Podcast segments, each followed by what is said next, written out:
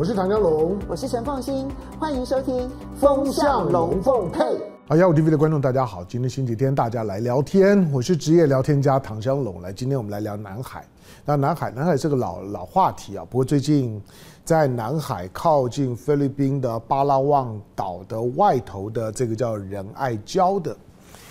那这个仁爱礁呢，现在使得使得中非关系啊开始又有了一些火气啊。这个火火气包括了，包括包括了，就中方呢对于仁爱礁问题的表达，不管在动作上面或者语言上面呢，都升高了一个维度。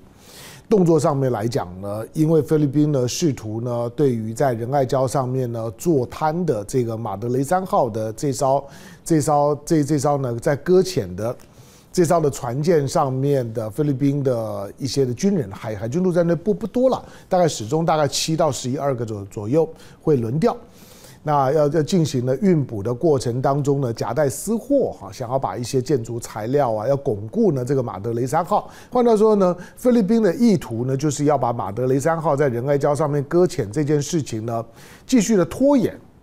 那用时间呢来换取空间。虽然虽然不不是法律规定啊，但是如果说这个马德雷三号呢，在在这个仁爱礁上面继续的搁浅。其实，因为从一九七一九九九九年搁浅到现在为止，二零二三年已经二十四年。如果他再搁浅个再搁浅个二十四年，再搁浅个二十六年，如果搁浅五五十年。再过二十几年，你回头回头来看的时候呢，那个时候大家的大家的想法就会变得很模糊，就是说，那艘马德雷三号，菲律宾的马德雷三号，而且上头呢是有他的海军陆战队的，在这个仁爱礁上面呢，已经呢搁浅了五十年的时间。那有一群菲律宾人长时间呢在仁爱礁上面生活。那仁爱礁是谁的？而且他又在菲律宾的家门口不远，距离呢这个巴拉望岛，现在呢非常其实。巴拉望岛是一个是一个很适合观光的地方了，但是因为美美国把它呢，把它在菲律宾的驻军呢，大部分呢都摆到了这个位置上上面啊，呃，针对南海，针对南南沙地区，所以巴拉望岛距离巴拉望岛又这么的近，那那如果再再过个二十几年，你回头看的时候，你设想在当时的人，未来的人会怎么想说呢？仁爱礁是谁的？那中国宣称仁爱礁呢，拥有仁爱礁的主权这件事情，在国际舆论当中会怎么去思考？因为没有中国人在仁爱礁上生活过，仁爱礁就是个礁，礁的意思呢，就是退潮的时候呢，在在水面上面的叫做礁。虽然退潮的时候，你去看仁爱礁，仁爱礁范围还蛮大的，而且中间的那个那个平常像是一湖一样的这样一个区域，那个区域的深度很够啊。如果说如果仁仁爱礁真的也也用人工的部件呢去完成的话，仁爱礁的那个那中心的区域停个航航空母舰都没有问题的。菲律宾是不紧张了，因为菲律宾跟中国实在不是在同一个级数上面哈，而且中菲关系如果没有美国在中间搅，其实其实中中菲关系是不会是不会差的，什么事情呢都可以谈。如果不是因为呢，一九七一九一九九九年之后哈，比如说比如说杜特尔特的任任内。那中非关系就不错嘛，所以呢，中国呢也没有也没有对于就是说呢马德雷三号去多讲些什么。那你杜特尔特的，你其实你当总统当得好好好的，只要只要没有特别的事件呢去引发大家的情绪，逼着大家一定要讲点什么做点什么，马德雷三号就摆在那儿。中国呢也也也只是很苦恼的想要去解决这件事情，但是如果双边关系不错，也不知道怎么办。但是我认为现在情况倒过来，就是因为，就是因为现在的小小马可仕啊，小马可仕呢，小马可仕在中美之间在摇摇摆，想要在在中国这边呢得到点好好处，然后对内部政治有点交代，因为毕竟呢杜特尔特时代所留留下来的菲律宾的这些的大大家族，菲律宾现在的七能够决定菲律宾马尼拉政治的大概七个大大家族，有人说十一个。但是七个比较大的家家族里面呢，有一半基本上面跟华人、跟华侨的背景呢比较浓厚，跟美国的关系呢是比较远的。但是呢，有三个，二到三个，再加上呢菲律宾的军方，这个是比较亲美的。好，那但是就是因为呢，现在的小马可是在中美之间呢摇也也摇来晃去的，我我个人认为啊，虽然从舆论上面来讲呢，会觉得有点困扰，就是小马可是中国对你好，但是你还是跟跟美国勾勾搭搭的，看起来很不开心啊。然后呢，在在这个马德雷三号上面呢，又很喜欢呢去接接受美国的怂怂恿，用马德雷三号用仁爱礁，然后呢去去挑一下呢中非的关系，来试探一下呢中中非关系中国对你的忍耐力。但是就是因为小马可是这样做，我认为中方接下去大概就不忍。换句话说，马德里三号的这件事情拖了二十几年之后，中方最近给我的感觉大有不想拖的味道。那因为你反反正你小马可是的态度是这样嘛，那干脆啊，你大家也也不要也不要躲躲藏藏的，就摊牌吧，反正早晚要解决嘛。好，所以呢，中方呢对于马德雷雷三号，好，当你的这个运运补舰过来的时候，因为觉得呢你的船船上有不明的这些呢建筑材材料没有经过许可，想要呢送到马德雷三号上面，所以中方呢喷水炮。喷水水炮伤伤不了人，要要不了命了。但是那个意向，跟我对于菲律宾的运补船采取动作这件事情有有画面了。第二个，中方呢已经呢再一次的表达了，这个是呢在马可仕的时代的第一次啊。中方说：“你赶快把把把那艘船呢赶快处理，你菲律宾的船你自己自己处理，不要我出手。”好，但是菲律宾会不会处理？菲菲律宾不会不会处理啊！小小马可仕的这姿态呢也转趋强硬啊。面对到呢内部，尤其上面呢，上面是菲律宾的军人，菲律宾的军方，菲律宾的不管谁当总统，对菲律宾的军方的力量呢都是不会低估的。菲律宾的军方基本上面，你可以把它当做是呢美军呢。住在呢菲律宾的分支机机构，菲律宾的军方的所有的将领几乎都是受美式训练，他仍然保留的这种美国呢殖民菲律宾时代的殖民的风格。好，所以在这种的气氛下面呢，仁爱仁爱礁的事事件呢可能会呢会持续的升温。那美国方面来讲呢，除了除了对仁爱礁讲话，嗯，就就觉得好，呃，怎么帮菲律宾撑撑腰一下讲话。第二个呢，嗯，也有一些的具体的行动，比如说在我们录录节目的时候，感觉上面，嗯，美国呢在在日本的常驻的航母里根号，里里根号呢就偷偷的已经呢已经到了到了菲律宾的外海，那菲律宾的外海呢再进来一点点，应该现在我我在录节目时应该在苏禄海附附近，从苏禄海呢再往西边推一点点呢，大概就到了南南沙附近了。那里根号过来啥意思？里根号过来无非就是帮小马可是撑腰喽，帮了菲律宾撑腰喽。那看你，你看你说中方呢要不要呢升高到军事动作？因为，因为大陆方面来讲，这解放军呃在目前呢在仁爱礁的周围。基本上面呢所有的动作都还是属于海海上执法，都还是海警的部分。但是如果你里根号在这个时候靠靠近的话，那整个整个中国大陆会不会升高呢？在仁爱礁附近的应对，这个呢是后续的观察点。总而言之啊，大大家呢都都已经在做一些的准准备，那都摆出来的姿态呢，就是来呀来呀来呀，我必要时候就打。这种的情况呢，有有点像像是二零二零年的中印边界的冲突一样。就中印边界就这样嘛，打完了之后能能改变什么呢？好像也没改变什么，在地图上面是看不出什么的。可就打了，打了之后呢，就死了二三十个人，那大大部分是印呃呃印度人了。那中方呢也有四个人是死亡，就是那种的冲突，其实冲突完了不会改变什么，但是冲突本身所留下来的情绪跟仇恨的能量，让想要在这个地方呢去挑拨的美国就得到了一些呢。一些呢，它可以去操作的空间。好，那仁爱礁的这事件呢，会持续升温，南海的南海的情势呢，也会呢持续的些升温。我想，大部分人谈到的时候呢，除了关注以外呢，也都会觉得说，那那那咋办呢？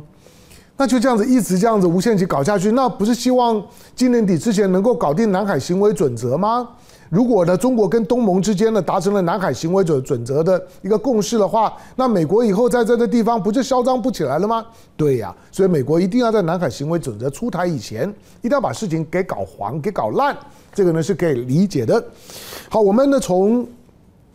从两个脉脉络来来看看呢南海的问问题。第一个就是说，看南海问题的时候，我们需要一个比较大的框架。这个大的框框架，因为基本上南海的问问题。它牵呃牵涉到的，它牵涉到的就是除了中方以外，另外呢一边是台湾，台湾呢有太有太平岛南南沙群岛的太平岛，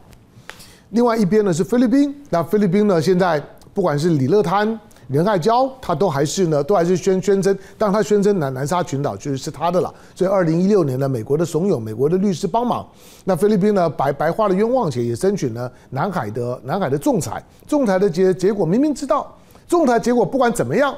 中方不会理理你，老是非的不要说呢中方了，另外一方越南，越南也不会理呀。所以呢，菲律宾仲裁个半半半天之后就很寂寞嘛，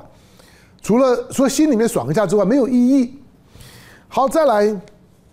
另外一边呢是越南南那那南边呢，在南海的南边有印尼，还有马来西亚。好，那以南海为中心的这个周围的涉及到南海事务的这些相关的国家的框架是一个怎么样的框框架？它它是一个它是一个二战以前的西方的殖民主义强权在亚洲所残留下来的政治的痕迹。你看到现在在南海当呢当中的南海这岛屿的伸缩，对，如果如果你光是就就就南海的地形，因为南海的面积呢大概是大概是整个太平洋总面积的百分之四吧，我我之前有稍微就算过，大概百百分之四，并不大。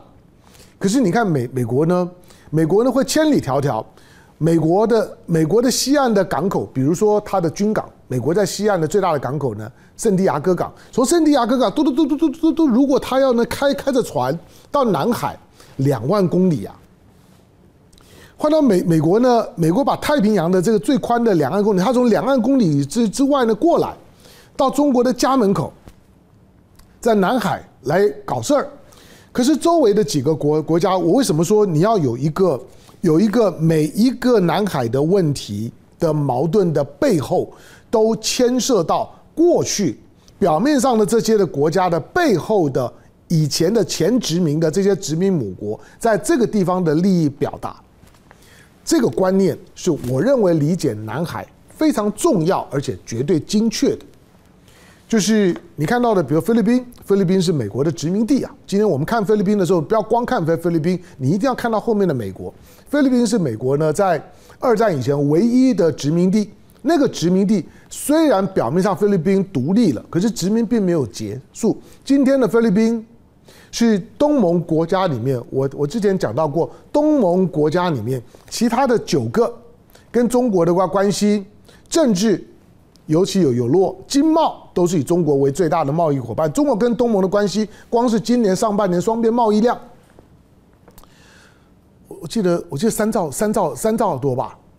已经已经非常非常惊人的体量了。可是菲律宾不不是，菲律宾是东盟国家里面唯一一个对中国跟对美国的贸易贸易量差不多。就是菲律宾的第一大贸易伙伴是谁？如果进出口一起算的话呢，中美大概在伯仲之间。菲律宾所有的文化，它的天主教的文化，它的它的殖民地的文化，它的它的经济的结构模呃模式，它其实跟拉丁美洲非常像。所以我过去说，你只听过拉丁美洲，你没有听过拉丁亚洲。拉丁亚洲就是菲就是菲律宾。菲律宾代表的背后的殖民母国的利益呢是美国，但是越南呢，越南背后的殖民母国利益是法法国。过过去二战以前的时候，菲律宾是美国殖民地，越南是法国殖民地。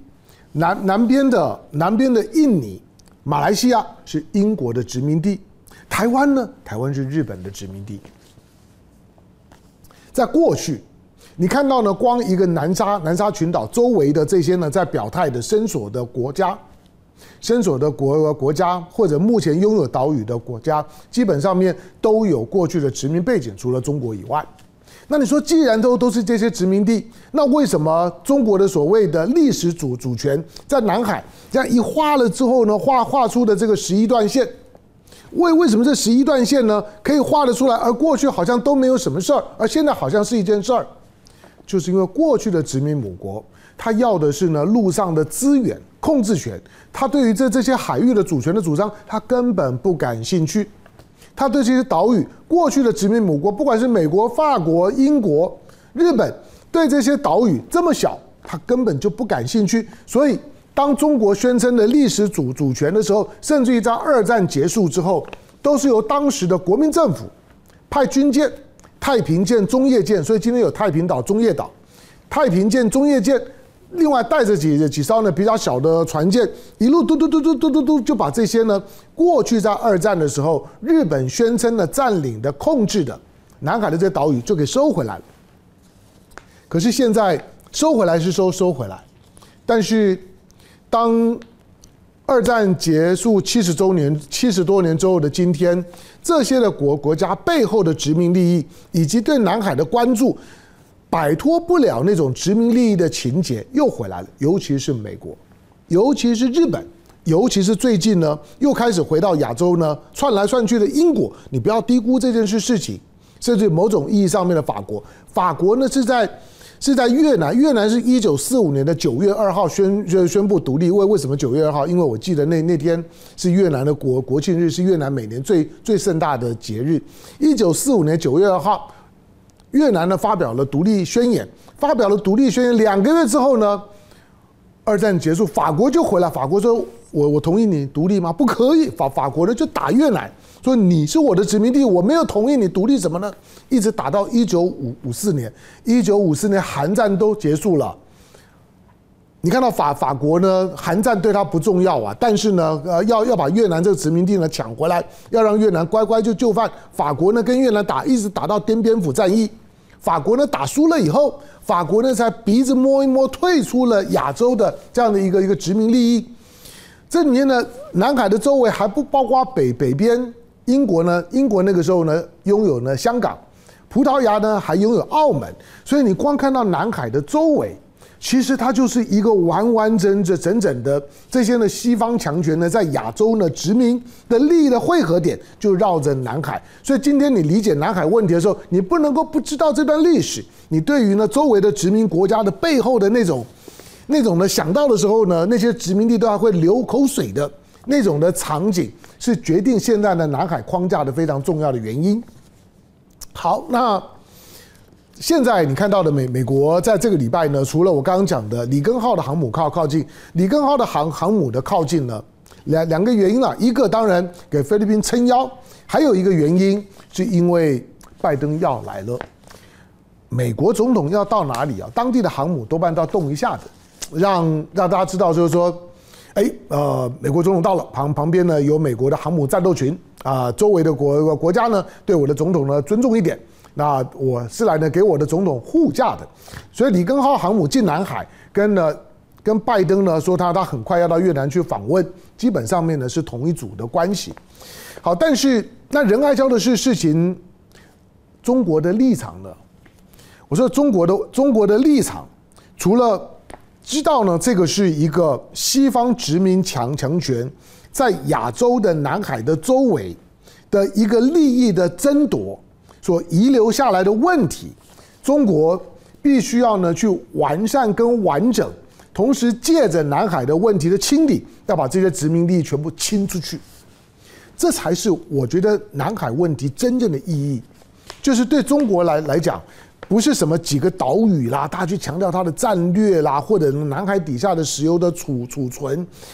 不是只有光强调呢这这这些东西，这些东西很具体。但是我认为，如果真的要凸显那个形而上的意义，就是告诉大家，南海问题的解决，南海行为准则的确定，其实就是真正的完善二战之后，把所有二战之之前几百年西方在亚洲殖民残留的痕迹跟利益，全部都扫出去。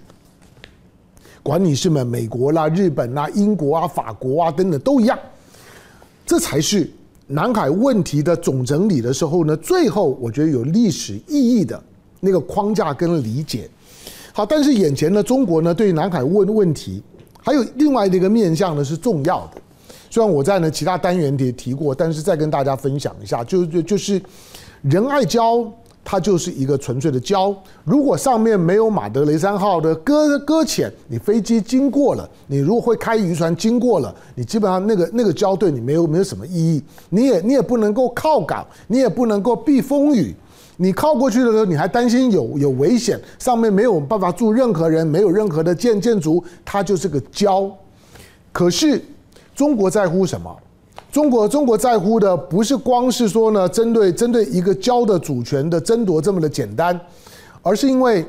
南南沙这这个区块呢，现在的中国是进场最晚的一个，进场最早的，你可以你可以说说是呢，在台湾的中华民国政府，国民政府最早的时候，我说因为它接收了整个南海嘛，所以呢，太太平岛、中业岛、中业岛后来被菲律宾占了，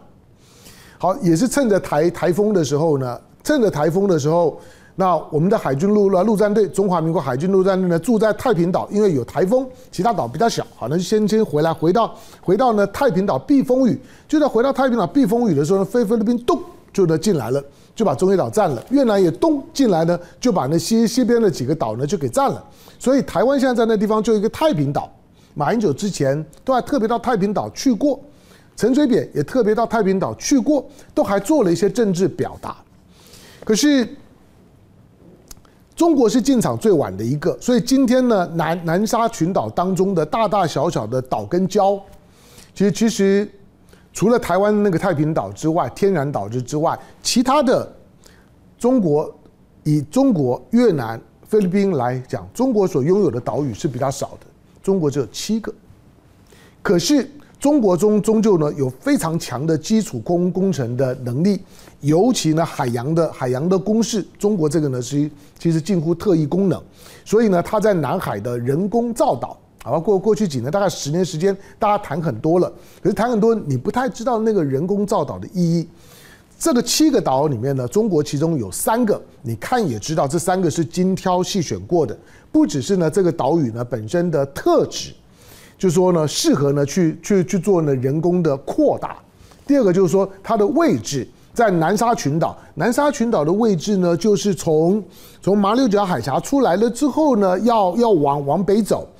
进到了南海，甚至更往北，台湾海峡呢，要要进到呢东北亚的时候呢，这个关键的水道，南沙群岛就堵在南海的那个门门口。好吧，堵在这个门口，可是那个岛都很小啊，最大的就太平岛啊，也才不过呢，住个说住个呢，就中华民国过去海军陆战队现在的海巡呢，也就一点点人而已，那能怎怎怎怎么样呢？也也没有呢，比较呢主主战的军事的装备，但是中国的人工造造岛三个岛，南沙群岛比较偏北的楚楚楚碧礁，偏西边的永暑礁，以及偏东边的这个特别重要，这个呢叫做美济礁。这这三个岛岛礁的扩大，扩大到现在的面积，美济礁呢现在已经是南沙第一大岛。虽然它里面它是用了很大的一个人人工的人工的工程呢，把把这个岛变成是一个呢人工岛，但是人工岛的总面积算下来，已经呢可以到呢五点五平方公里。五点五平方公里是什么概念？大概就是台湾的太平岛，太平岛的零点五平方公里，所以五点五平方公里已经是十个、十一个太平岛这么大。美济礁呢，已经是呢南南沙第一大礁，但是美济礁高高度的人工化，甚至于呢可以呢起起降呢空空空中巴士三二零，上头呢也在也在。一九一九一九九五年嘛，那这大陆呢收收回了美济礁之后，之后呢在那地方呢也建立了行政的村村级的行政单位，也有些的渔民呢会在那个地方呢寄户口定定居，所以基本上面呢美济礁呢是已经完成了行政准准备，还不只是行政准备啊，你说那那其他的通讯啊生活设施呢，美济礁基本上面应有尽有。如果它是太平岛的十倍，我告诉你，现在中国大陆啊，当然了即即使大陆的民众啊去过这些岛屿的大概也很少了，但是南沙这个岛屿上面，台湾的太平岛都还没有办法使用台湾的通讯系统。可是你看到的美济礁、楚碧礁、永永永暑礁上头，大陆的通讯系统都已经覆盖了这这这些的岛屿。但是美美济礁如果作为呢这三个人工岛礁当中的三个战略支点之一，非常重要，因为它最靠近菲律宾，跟永暑礁非常靠近越南，是两个呢基点，就就是呢把把越南跟呢跟呢菲跟菲律宾这两个呢在伸索南沙主主权的这两个呢区域的国家把它给镇住，但是。如果仁爱礁没有办法稳稳下来，美济礁就会有问题。为什么？因为仁爱礁就在美济礁的家门口。一九九五年，大陆呢收回了美济礁，但是把美济礁呢已经呢扩充到我说太平岛的十倍、十一倍，可是距离它的仁爱礁仍然是天天然的。一九九五年收回美济礁，那个马德雷三号呢从一九九九年就撞上去了，所以马德雷三号的搁浅跟呢一九九五年的收回美济礁呢是同一件事情。